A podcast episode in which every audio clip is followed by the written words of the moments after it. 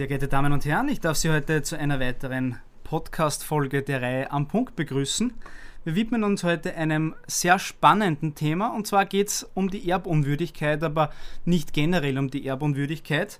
Der OGH hat uns mit der Entscheidung 2 OB 174-20G ein ganz spannendes Urteil Anfang dieses Jahres geliefert, das ich heute mit unserer Expertin, Frau Magister Magister Dr. Nicola Leitner-Bommer von Leitner Law Rechtsanwälte besprechen möchte. Liebe Frau Magister Magister Dr. Leitner-Bommer, vielen Dank, dass Sie heute mein Gast sind. Ja, herzlichen Dank, freut mich besonders, diese spannende Entscheidung präsentieren zu dürfen. Ja, wir haben uns ja vorher schon ein bisschen abgesprochen. Für uns beide ist die Entscheidung spannend. Ähm, und ich würde sagen, wir spannen unsere Zuhörerinnen und Zuhörer gar nicht länger auf die Folter, sondern gehen gleich direkt in die Entscheidung rein. Aber natürlich werden wir einen kleinen Vorspann machen. Das heißt, bevor wir uns den aktuellen Geschehnissen widmen, machen wir kurz einen Blick zurück. Durch die mit 01.01.2017 in Kraft getretene Erbrechtsnovelle wurden auch die Gründe der Erbunwürdigkeit erweitert. Das führt mich zu meiner ersten Frage. Welche Gründe für eine Erbunwürdigkeit gibt es? Richtig, die Gründe der Erbunwürdigkeit wurden mit Erbrechtsänderungsgesetz 2015 grundlegend novelliert. Es gibt neuerdings zwei absolute und drei relative Erbunwürdigkeitsgründe. Was da der Unterschied ist, möchte ich dann gleich noch ausführen. Die zwei absoluten Erbunwürdigkeitsgründe sind folgende. Und zwar ist derjenige nicht erbfähig, der eine gerichtlich strafbare Handlung gegen den Verstorbenen oder die Verlassenschaft, die nur vorsätzlich begangen werden kann und mit mehr als einjähriger Freiheitsstrafe bedroht ist, begeht. Was ist so eine Handlung beispielsweise? Das ist zum Beispiel Raub, absichtlich schwere Körperverletzung, aber auch ein qualifizierter Betrug.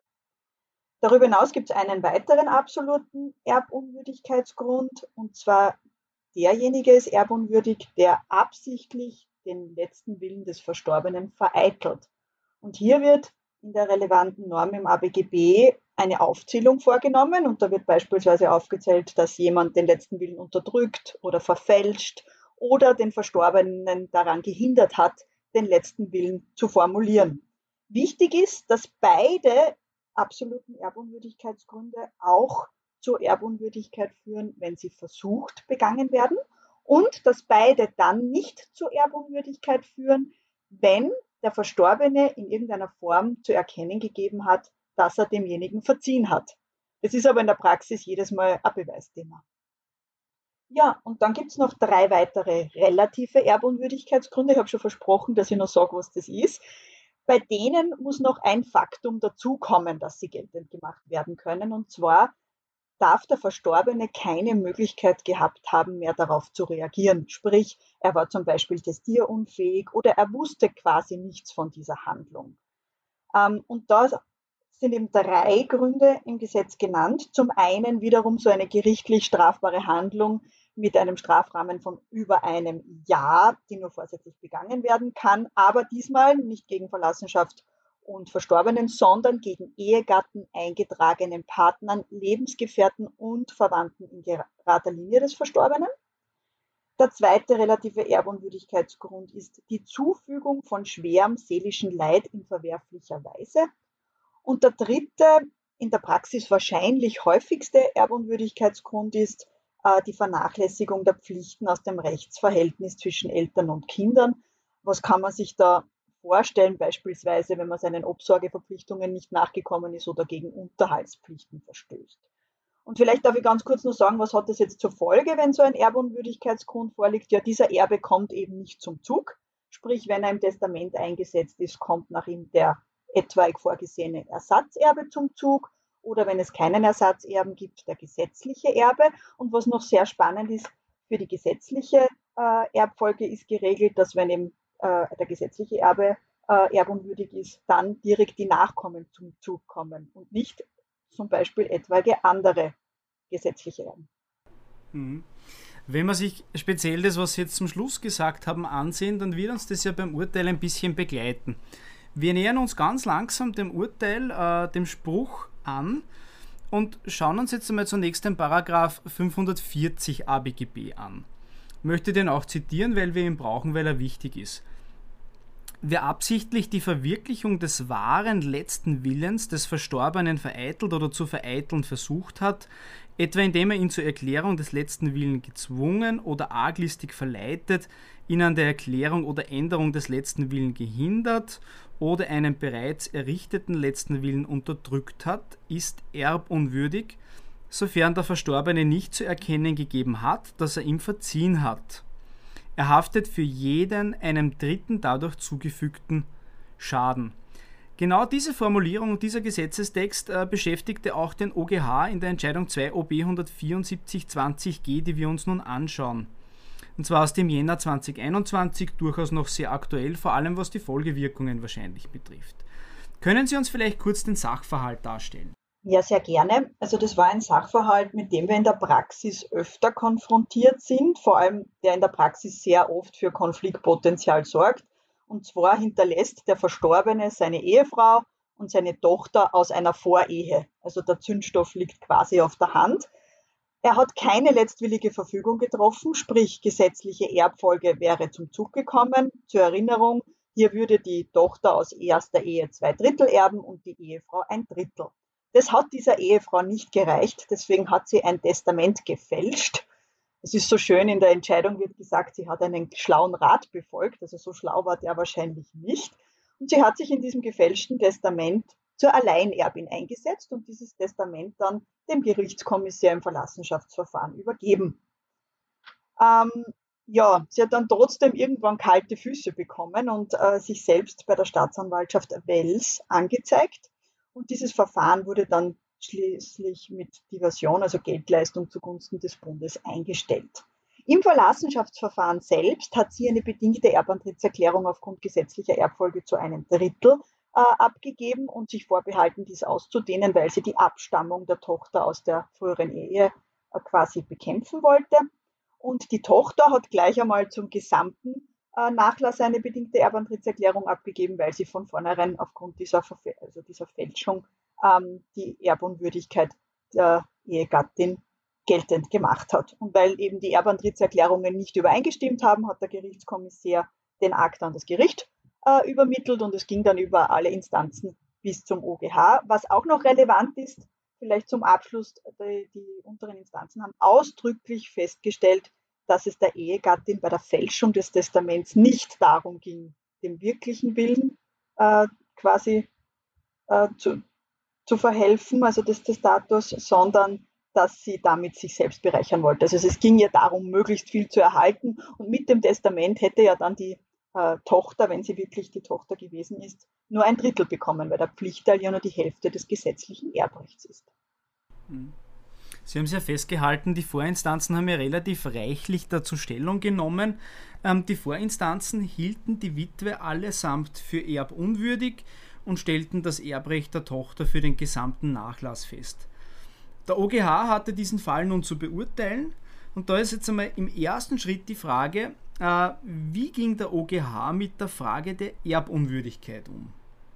das ist wirklich sehr spannend, weil wenn man sich äh, vorher die Erbunwürdigkeitsgründe angehört hat, dann könnten ja hier mehrere vorliegen. Der erste, der 539 mit der gerichtlich strafbaren Handlung beispielsweise, der zweite mit der Vereitelung des letzten Willens und dann aber auch der gerichtlich strafbare Handlung gegen, den, gegen, den, äh, gegen die Verwandten, also der 541er. Der oberste Gerichtshof hat gleich einmal den 539er quasi ausgeschlossen, weil er sagt, diese Tat hat sich nicht gegen die Verlassenschaft und den Verstorbenen gerichtet, und hat dann nicht geprüft, ob der 541, wo sich die Tat ja auch gegen die Verwandten richten kann, anwendbar ist, weil er sagt, das ist nebensächlich, weil eh der 540er äh, zum Zug kommt. Ja. Und dieser 540er ist eben der von Ihnen vorher vorgelesene, wo der letzte Wille vereitelt wird. Und da gab es in der Vergangenheit noch keine Judikatur dazu, ob die damals vorhandene Norm vor der Novelle auch den Schutz der gesetzlichen Erbfolge zum Ziel hatte. Und deswegen hat sich der oberste Gerichtshof in einem ersten Schritt einmal die, wirklich sämtliche Judikatur zum alten Recht angesehen. Also er hat da wirklich eine sehr detaillierte und präzise Arbeit abgeliefert und hat festgestellt, dass nicht nur die gewillkühlte Erbfolge geschützt war, sondern auch die ausgesetzten Vermächtnisse, kam aber auch zu dem Ergebnis, dass es keine eindeutige Judikatur hinsichtlich gesetzlicher Erbfolge gibt. Ja. Er hat aber dann sehr wohl Anhaltspunkte dazu in den alten Entscheidungen gefunden und dann mit Hilfe auch der Material Materialien zur Novelle des Erbrechtsänderungsgesetzes 2015 das Ergebnis festgehalten, dass wohl die gesetzliche Erbfolge auch geschützt werden muss. Mit 45, weil man kann ja seinen letzten Willen sicherlich auch damit zum Ausdruck bringen, dass man eben kein Testament macht, weil man eben mit der gesetzlichen Erbfolge, und davon geht der oberste Gerichtshof aus, dass die jedem bekannt ist, zufrieden ist. Und deswegen sagt er, wenn der kein Testament gemacht hat, wollte er, dass gesetzliche Erbfolge zum Zug kommt und deswegen hat sie mit der Fälschung quasi versucht, den letzten Willen zu vereiteln. Und der oberste Gerichtshof kommt eben in einem ersten Schritt zum Ergebnis, ja, der 540er betrifft auch die gesetzliche Erbfolge. Das heißt, in dem Punkt äh, läuft er ja mit den Vorinstanzen noch relativ parallel. Also auch er kommt zur Erbunwürdigkeit. In einem, zweiten, äh, in einem zweiten Schritt gelangt er aber zu einer anderen Auffassung als die Erstgerichte und da schlägt er einen ganz spannenden Konnex zum Strafrecht und ähm, ja, das beeinflusst sein Urteil. Welchen Weg geht denn der OGH im nächsten Schritt? Ja, da muss man jetzt dazu sagen, es gibt eine sehr junge Entscheidung vom obersten Gerichtshof dazu, dass ein strafbefreiender Rücktritt vom Versuch einer strafbaren Handlung die Erbunwürdigkeit nach 539 neue Fassung, also den, den er nicht angenommen hat, äh, ausschließt. Und er sagt jetzt eben, das muss für 540 auch gelten. Also wenn ich einen strafbefreiten Rücktritt äh, von der versuchten strafbaren Handlung mache, dann muss das nicht nur für, für den absoluten Erbunwürdigkeitsgrund des 539 gelten, sondern eben auch die für die Vereitelung des letzten Willens. Und das ist schon spannend aus meiner Sicht, denn ähm, zum Unterschied zu 539 ist es bei 540 ABGB nicht Voraussetzung, dass man eine strafbare Handlung äh, tätigt. Ja? Und trotzdem geht er hier den Weg über Strafrecht. Das ist zwar im gegenständlichen Fall wahrscheinlich wirklich sachdienlich, weil wir haben ja da auch hier einige Tatbestände, die wirklich verwirklicht hätten sein können, sagen wir mal so. Aber wie das dann in der Praxis bei anderen Fällen im konkreten Einzelfall zu beurteilen sein wird, äh, bleibt zu beobachten. Das heißt, aus Ihrer Sicht ein überraschendes Urteil und welche Auswirkungen glauben Sie, hat es für die Zukunft?